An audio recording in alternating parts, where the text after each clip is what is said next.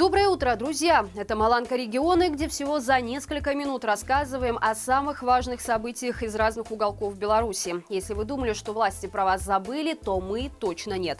Поэтому пишите в наш анонимный телеграм-бот о проблемах в вашем регионе, а мы обязательно об этом расскажем. Следственный комитет Гомельской области назвал, сколько уголовных дел было заведено по экстремистским статьям. Оказалось, что цифры в три раза превышают данные правозащитников. Так, с августа 2020 года в регионе возбудили свыше полутора тысяч уголовных процессов.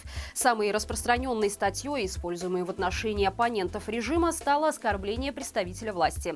По ней начато более 440 дел. Оскорбление Лукашенко – второй по частоте повод для репрессий. Его использовали 217 раз. А вот про остальные политически мотивированные уголовные дела силовики почему-то решили информацию не предоставлять. К примеру, в списке экстремистов, который размещен на сайте МВД, находится всего лишь 2637 человек со всей Беларуси. Правда, журналисты флагштока подсчитали, что Гомельщина находится в абсолютных лидерах этого списка среди всех регионов Беларуси. Важно отметить, что по данным правозащитников, репрессии по политическим мотивам были зафиксированы только в отношении 492 жителей Гомельщины Гомельской области. То есть эти данные в разы меньше того, что было озвучено Следственным комитетом региона. Путем несложных математических вычислений получается, что за последние два с половиной года в области в отношении противников режима Лукашенко заводилось по одному уголовному делу каждые два дня. Шкловской больнице закрыли инфекционное отделение. Объясняется этот шаг масштабной модернизации учреждения здравоохранения. По словам главврача районки, всех пациентов отделения теперь будут перевозить в новый инфекционный корпус Могилевской больницы.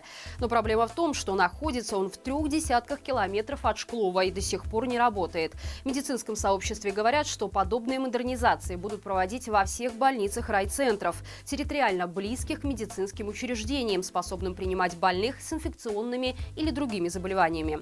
Такого рода эксперимент – это один из результатов проверки, проведенной специальной комиссией, созданной по инициативе Лукашенко. Возглавляет ее главный врач Республиканского клинического медцентра администрации нелегитимного, а по совместительству мама Коли Ирина Абельская. Единственная реалистичная причина таких пертурбаций – тотальная нехватка кадров и попытка оптимизировать работу инфекционных в стране.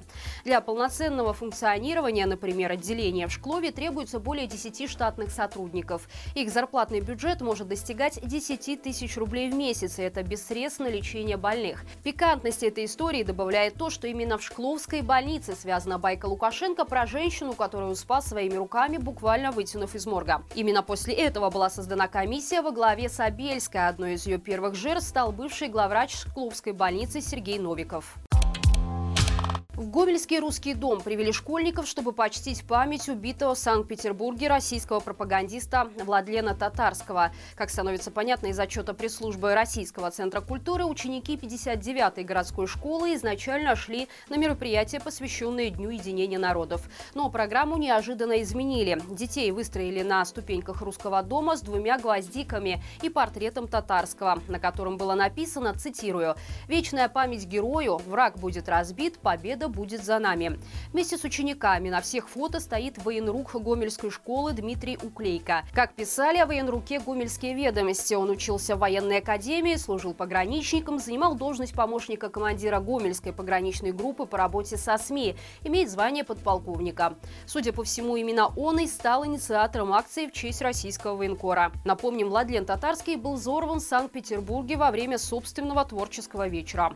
В День единения народов отличились и сотрудники сотрудники Рогачевского музея народной славы. В этот день они приняли участие в телемосте с сепаратистами оккупированных территорий Украины, о чем радостно сообщили в своих соцсетях. Как написано в отчете, видеоконференция прошла в рамках социально-образовательного проекта «Великая Победа объединяет народы».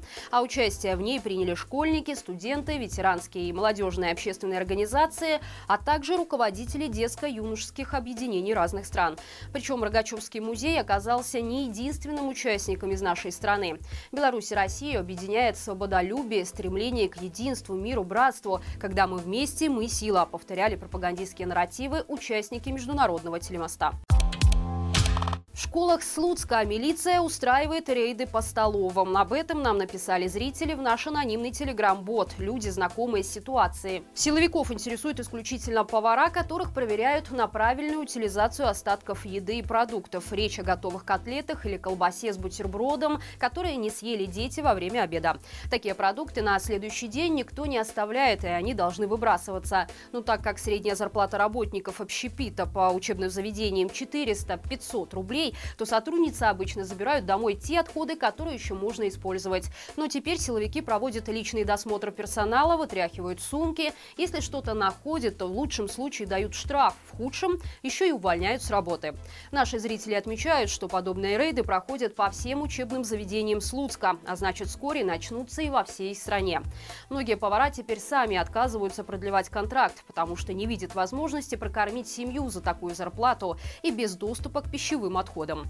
Столовые в школах в этом году прямо не дают покоя чиновникам. Напомним, совсем недавно огласка помогла решить конфликт льготного питания учителей, которых пытались заставить ходить обедать в ближайшие рестораны или весь день сидеть на домашних бутербродах.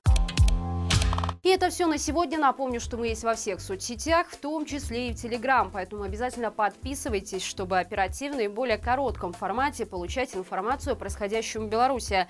Но не забывайте, что наш канал объявлен экстремистским, а значит проявлять активность под нашими видео нужно крайне осторожно. До встречи завтра и живи Беларусь!